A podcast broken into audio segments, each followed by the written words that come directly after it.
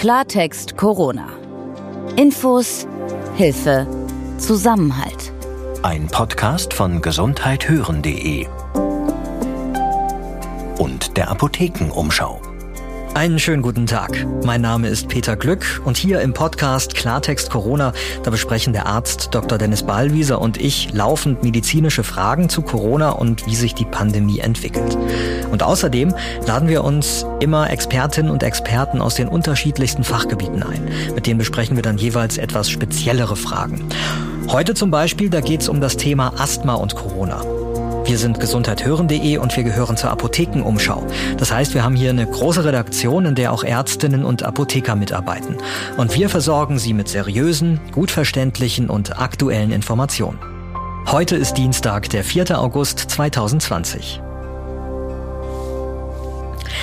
Wir wissen ja, dass das Coronavirus die Atemwege angreift und deswegen wird man ja spontan denken, dass Asthmatikerinnen und Asthmatiker zur absoluten Risikogruppe gehören müssten.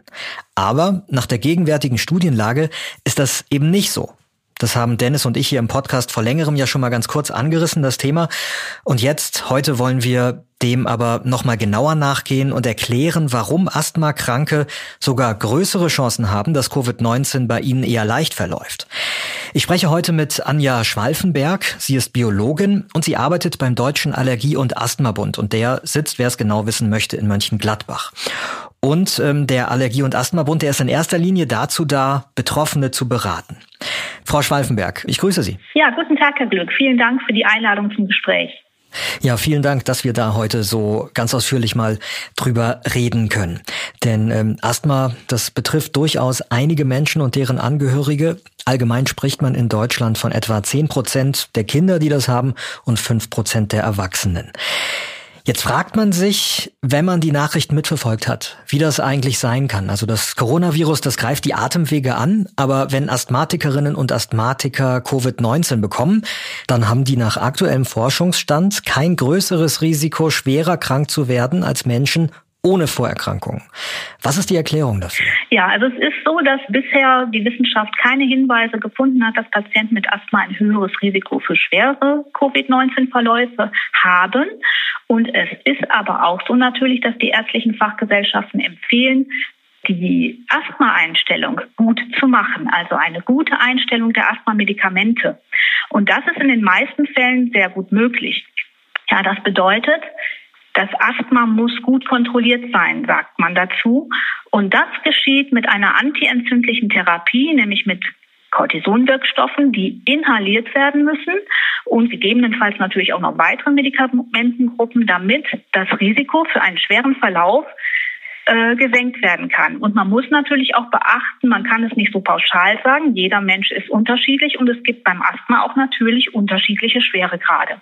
Aber generell man soll versuchen, die Asthmakontrolle gut zu machen. Das Asthma soll gut eingestellt werden, nicht nur in Corona-Zeiten, sondern immer. Es steht ja sogar die Vermutung im Raum, dass Patientinnen und Patienten mit Asthma sogar ein geringeres Risiko möglicherweise haben, äh, einen schweren Krankheitsverlauf bei Covid-19 zu nehmen. Hängt das dann auch damit zusammen, dass die vielleicht schon äh, Medikamente nehmen, die auch irgendwie sich in Richtung Corona auswirken? Oder wie ist das? Also in erster Linie soll natürlich die antientzündliche Therapie das Risiko für einen schweren Verlauf einer Infektion mildern, weil die Entzündungsreaktion dadurch natürlich auch gesenkt wird an der Bronchialschleimhaut. Wenn ich meine Asthma-Medikamente nicht mehr nehme, dann muss man sich vorstellen, da ist eine Glut, denn ich habe ja ein Asthma, was immer da ist, es ist chronisch und ich habe eine schwelende Entzündung an der Bronchialschleimhaut, die ich möglichst klein halte. Ich möchte mich gut damit einstellen. Wenn ich die Medikamente weglasse, kann diese Entzündung stärker werden, praktisch wie ein Feuer. Und dann muss ich versuchen, das mit stärkeren Medikamenten wiederum zu löschen und das ist dann immer nicht so schnell so möglich oder nicht so einfach. Daher ist es wichtig, diese regelmäßige antientzündliche Therapie, um die Entzündung der bronchialen Schleimhaut zu verringern und möglichst dieses Risiko dann auch äh, klein zu halten. Und dann gibt es aber jetzt auch, wo Sie daraufhin angesprochen haben, äh, weitere Hinweise. Da geht es um das sogenannte ähm, ACE2 oder die sogenannten ACE-Rezeptoren. Die nennen sich Angiotensin Converting Enzym 2. Und das sind ähm, Rezeptoren, an die Viren also auch Coronaviren in dem Fall, andocken können, wenn die in den Körper gelangen. Und dann bringen diese Viren ihre Erbsubstanz in den menschlichen Körper und können sich vermehren. Wenn ich also jetzt mehr Viren habe oder je mehr Viren ich habe, desto schwerer kann meine Infektion verlaufen. Und je weniger Andockstellen, Rezeptoren ich von diesem ACE2 habe, desto weniger Viren können anlaufen. Und die Krux jetzt ist, es gibt Hinweise bei Asthma-Patienten, die ihre Symptome mit entzündungshemmendem Cortison behandeln, dass die dann also weniger von diesen ACE2-Rezeptoren haben und somit weniger Viren andocken könnten. Und dann auch der Verlauf der Infektion nicht so schwer ist. Also das ist jetzt so das Theoretische quasi dahinter, wie man sich das erklären könnte. Jetzt, ich habe es ja gerade gesagt, Sie führen ja Beratungen durch. Ähm, haben Sie da konkret von Betroffenen mal gehört, wie so die Krankheitsverläufe bei Covid-19 bei Menschen mit Asthma ausgesehen haben oder, oder gerade aussehen? Also wir haben hier noch nicht viele Rückmeldungen zu, das muss ich ganz ehrlich sagen. Es gibt ja seit einigen Tagen eine Untersuchung in, der, in den Medien, die in deutschen Kliniken äh, geführt wurde oder die ausgewertet wurde vom Wissenschaftlichen Institut der AOK und äh, der Deutschen Interdisziplinären Vereinigung für Intensiv- und Notfallmedizin und von der Technischen Universität in Berlin. Und demnach zeigt das, dass es auch ähm, Hinweis auf das, was wir schon immer gehört haben, dass natürlich schwere Verläufe vor allen Dingen bei älteren Menschen auftreten und gesundheitlich beeinträchtigten Menschen, aber dass es auch bei jungen Menschen zu schweren Fällen mit äh, einer Corona-Infektion kommen kann. Aber Asthma-Patienten wurden hier in dem Zusammenhang bisher nicht in vorderster Front genannt. Da wurden beispielsweise Patienten mit Herzrhythmusstörungen oder auch mit einem Diabetes genannt. Also wie gesagt, hierzu liegen uns noch sehr wenig Rückmeldungen von Patienten vor, die an einer Corona-Infektion erkrankt sind. Ich könnte mir vorstellen, dass Asthmatikerinnen und Asthmatiker sich ja doch für ihren Alltag die ein oder andere Frage mehr stellen als äh, Menschen, die diese Krankheit eben nicht haben. Gerade auch für ihren Arbeitsalltag zum Beispiel. Was, was raten Sie denn ähm, Asthmatikerinnen und Asthmatikern, sollen die ganz normal ihrem Alltag nachgehen? Können die ganz normal auch ähm, zu ihrer Arbeitsstelle zum Beispiel gehen? Oder gibt es für die schon so ein paar Dinge, die besonders zu beachten wären? Also generell natürlich, was man immer hört, das Einhalten der sogenannten AHA-Empfehlung ist natürlich auch für Asthma-Patienten wichtig, also Abstand halten, Hygieneempfehlung und Atemschutz in den entsprechenden Situationen. Aber auch, äh, man sollte sich schon ein bisschen umschauen, wie ist denn die Verbreitung des Virus in meinem eigenen Umfeld? bisschen im Blick behalten. Je mehr Fälle da sind, desto höher ist auch das Risiko, dass ich mal einen Menschen treffe, der das Virus hat. Die Zahl der Kontakte mit anderen Menschen, die nicht in meinem Haushalt leben, also große Menschenansammlungen und so etwas, das würde ich auf jeden Fall reduzieren. Auch im Blick behalten, wie lange man mit einer Person äh, von außerhalb spricht und natürlich auch hier immer an den Abstand denken und auch immer daran denken, bei dem Mund-Nasenschutz, da auch da, wenn ich den aufhabe, ich muss den Abstand trotzdem einhalten. Ja, das ist ganz wichtig. Wo ich mich aufhalte, wenn ich mich im Innenraum aufhalte, sollte ich dafür sorgen, dass entsprechend gelüftet wird. Da hat man Hinweise erhalten, dass das äh, auf jeden Fall gut ist, um, äh, weil das Virus sich im Innenraum ansammelt, um dort das Virus dann auch praktisch, ich sag mal so salopp, das ein bisschen zu verdünnen, die Konzentration. Ähm, wo ich arbeite, wie ich arbeite, gibt es die Möglichkeit, dass ich ins Homeoffice gehe oder ist das nicht der Fall? Kann ich Abstand halten bei der Arbeit? gibt es ja leider dieses Beispiel aus der fleischverarbeitenden Industrie, wo da der Abstand nicht wirklich eingehalten werden könnte.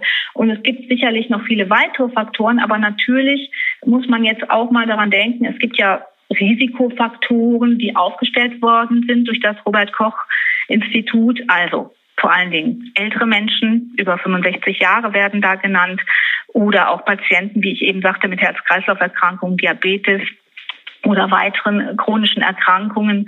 Oder habe ich weitere Risikofaktoren wie Übergewicht oder rauche ich noch? Das sollte ich dann auch mal überdenken. Ähm, und dann ist natürlich für die Schwere eines Verlaufs, das kann man als Patient vielleicht auch nicht ganz so beeinflussen, mit wie viel Virus komme ich eigentlich in Kontakt. Denn je weniger Virus ich praktisch abbekomme, desto weniger schwer ist dann auch die Erkrankung. Und da sollte man natürlich schauen, äh, wenn ich gut eingestellt mit meinem Asthma bin, wie auch in einem, einer vorherigen Folge in Ihrem Podcast auch genannt wurde, ist es ja sehr wichtig, die Nasenatmung einzuhalten, um da schon mal äh, den Virus nicht direkt an äh, den Rachen oder in die unteren Atemwege gelangen zu lassen, sondern er geht dann die, die, den Weg über die Nase erstmal und dafür sorgt das, das sorgt dafür, dass dann weniger Virus auch ankommt. Und dann ist es ganz wichtig, dass der Patient mit seinem Asthma geschult ist eigentlich, was in der heutigen Zeit jetzt schwierig ist mit den Asthmaschulungen durch das Coronavirus, das muss ich zugeben. Aber es ist wichtig, dass man seine Warnsignale kennt für Verschlechterungen. Also praktisch, man sollte mal in sich reinhorchen, wie waren das in den letzten vier Wochen? Ähm, hatte ich häufiger als zweimal in der Woche Asthma-Beschwerden? Also dazu gehört zum Beispiel Husten, pfeifende Atemgeräusche oder Atemnot und Brustenge. Und erwache ich in der Nacht durch mein Asthma plötzlich? Wie sieht das mit meiner Aktivität aus? Ist die eingeschränkt oder wie ist das mit dem Gebrauch? Es gibt ja noch eine andere Medikamentengruppe, die Bedarfsmedikation, die macht die Bronchien weit. Und die darf man natürlich nicht zu oft nehmen, aber es kann ja sein, wenn sich mein Asthma verschlechtert, brauche ich das häufiger. Und darauf muss ich achten. Brauche ich das zum Beispiel häufiger als zweimal pro Woche? Und wenn ich von diesen Fragen nicht alle mit Nein beantworten kann, dann sollte ich doch mal schauen beim Arzt, kann es sein, dass mein Asthma nicht so gut kontrolliert ist. Ich sollte das mal überprüfen lassen. Und ich kann aber auch zu Hause was machen. Ich kann mit einem sogenannten Peak Flowmeter, das ist ein Gerät, das misst den Atemfluss beim Ausatmen, wie viel Liter Luft ich hinausbringen kann in einer bestimmten Zeit. Und das muss aber individuell bestimmt werden. Da gibt es einen Bestwert, den muss man vorher durch mehrere Messungen bestimmen.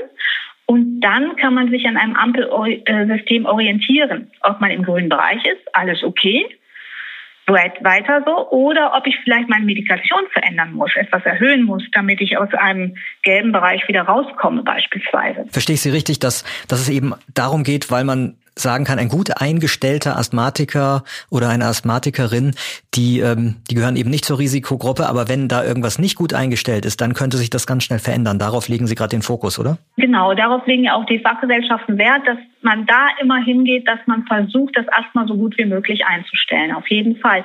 Denn es ist ja nicht ein Asthma immer gleich. Es gibt ja unterschiedliche Schwere gerade auch und dementsprechend es kann Menschen mit schwerem Asthma geben, die nicht so gut eingestellt werden können. Es gibt auch Menschen mit schwerem Asthma, die gut eingestellt werden können, aber eben auch solche, die nicht so gut eingestellt werden können. Oder auch andere Schweregrade, leichtes Asthma, mittleres Asthma müsste man schauen.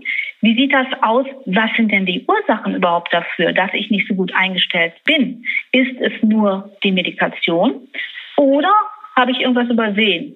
Denn viele Asthma-Patienten leiden ja zum Beispiel unter Allergien und häufig sind Allergien dann auch gar nicht erkannt worden bisher und müssen nochmal diagnostiziert werden, beispielsweise. Haustiere, die bei mir im Haus leben, die vielleicht für meine Asthmaverschlechterung sorgen oder eine Hausstaubmilbenallergie, Pollenallergie. Solche Sachen sollten dann auch nochmal geschaut werden. Es gibt aber auch noch zusätzliche Erkrankungen, die vielleicht nicht gut behandelt worden sind, die auch gleichzeitig bestehen können, wie zum Beispiel ein sogenannter Rückfluss von Magensäure in die Speisesäure, ein Reflux.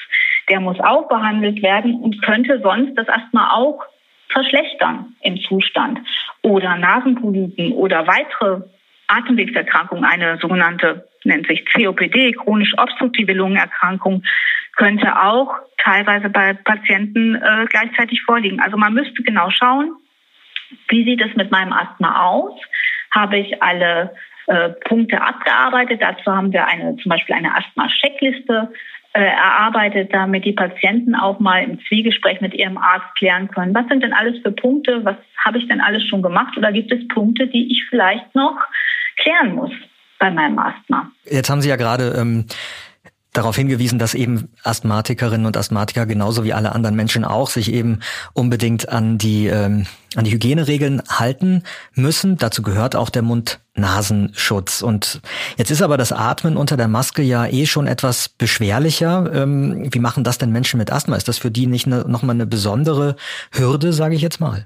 Es ist so, dass es für viele kein Problem ist tatsächlich und die es bei guter Einstellung gut handeln können. Das ist kein Problem. Es gibt Leute, schweres Asthma, wo das schwierig möglich ist und wo man dann auch sagen muss, wenn ich dann eventuell zusätzlich auch nicht richtig eingestellt bin, muss man wirklich gucken, gibt es andere Möglichkeiten, mich zu schützen? Kann ein Familienmitglied für mich einkaufen? Muss ich unbedingt zum Einkaufen gehen, weil ich da die Maske ja tragen muss?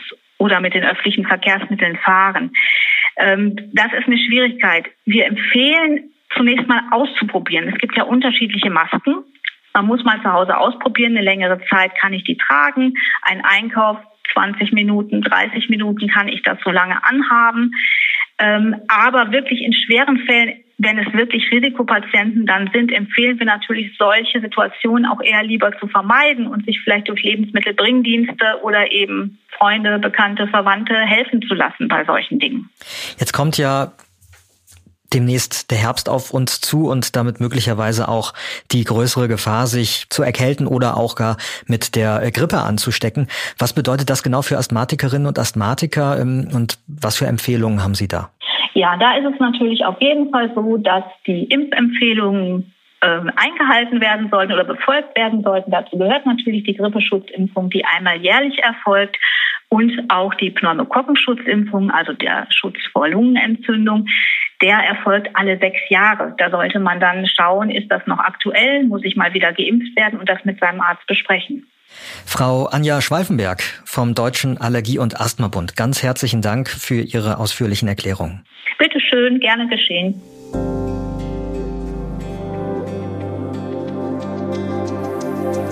Das Robert Koch Institut, das meldet heute übrigens, die Zahl der Neuinfektionen, die steigt wieder. Im Verlaufe des Tages gestern waren es bei uns demnach 879 neue Covid-19-Fälle. Und das sind weit über 300 Fälle mehr als noch an einem Tag in der vergangenen Woche. Und der Ärzteverband Marburger Bund, der sieht Deutschland mittlerweile am Anfang einer zweiten Corona-Welle. Aber der Verband sagt auch, dass diese Welle jetzt flacher verläuft als die erste im März. Das heißt, die Zahlen steigen jetzt langsamer an. Und der Marburger Bund sagt auch, die Krankenhäuser in Deutschland, die sind jetzt auf die Covid-19-Patientinnen und Patienten vorbereitet. Ich bin Peter Glück. In der nächsten Folge, da wollen wir über das Thema Tod in Zeiten von Corona sprechen. Denn dass man im Kreise der Familie und mit der Begleitung durch Seelsorger sterben kann, das ist aufgrund der Abstands- und Hygienemaßnahmen seit Corona oft nicht möglich. Deswegen hat sich die Initiative Corona-Begleitung gegründet und die möchte Sterbende und Angehörige in dieser schweren Zeit unterstützen. Wie sie das tut und was genau derzeit eigentlich möglich ist, das und noch einiges mehr, das werde ich Tim Komischke fragen. Er ist einer von denen, die diese Initiative gegründet haben. Klartext Corona. Ein Podcast von gesundheithören.de und der Apothekenumschau. Wenn Ihnen Klartext Corona gefällt, dann abonnieren Sie uns bitte bei Apple, Spotify oder wo auch immer Sie uns hören. Für Sie hat das den klaren Vorteil, wenn es eine neue Folge gibt, dann erfahren Sie das als erstes.